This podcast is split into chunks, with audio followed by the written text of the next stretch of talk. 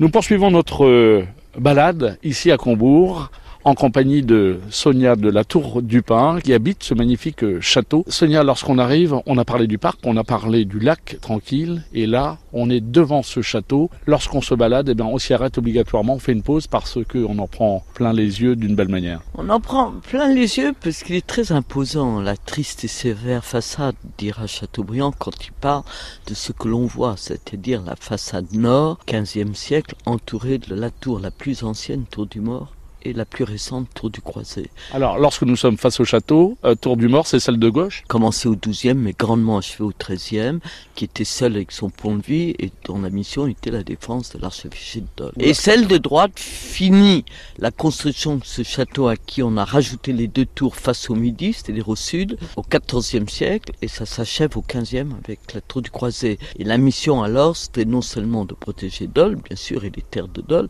mais aussi les frontières de la Bretagne leur indépendance. Sonia, qui habitait euh, au tout départ le, le château de Combourg? Ben, c'est le premier seigneur de Combourg et Rivalon, frère de l'évêque de Dole Guinguenet, qui avait pour mission de protéger la cathédrale. Et François René de Chateaubriand l'habitait quand? Alors lui, il est arrivé en 1777, donc on est en plein 18e siècle.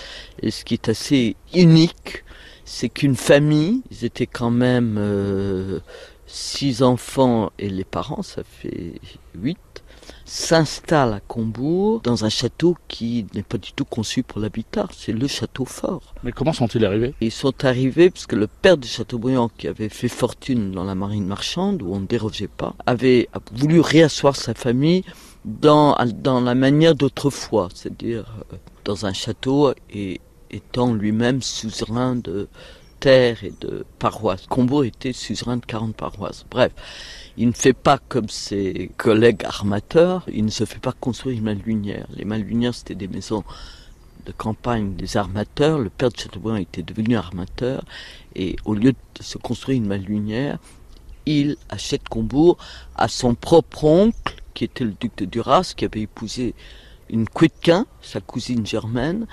qui était pendant trois générations propriétaire de Combourg. Ça demande combien de temps la balade, la visite du château? C'est parce qu'il y a plein de choses à dire. Ça prend une heure, une bonne heure. De vivre dans ce grand château, on, a peur de temps en temps non?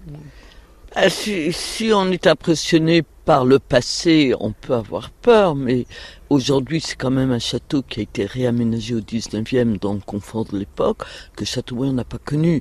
Donc l'obscurité, le bruit, et puis euh, les histoires de fantômes qu'on nous raconte, qu'on raconte aux visiteurs, nous, nous, nous sommes, enfin, ne sont pas racontés comme autrefois le père à ses enfants devant la grande cheminée et qui faisait que sur le moment, ils avaient tellement peur que Madame de Chateaubriand et ses filles euh, demandaient aux futurs écrivains de les raccompagner dans leur chambre et de regarder sous les lits derrière les fenêtres et dans les corridors voisins pour voir s'il n'y avait pas de revenants. Merci beaucoup, Sonia de la Tour du Pin. On poursuivra notre balade demain dans le parc et dans le château de Combourg.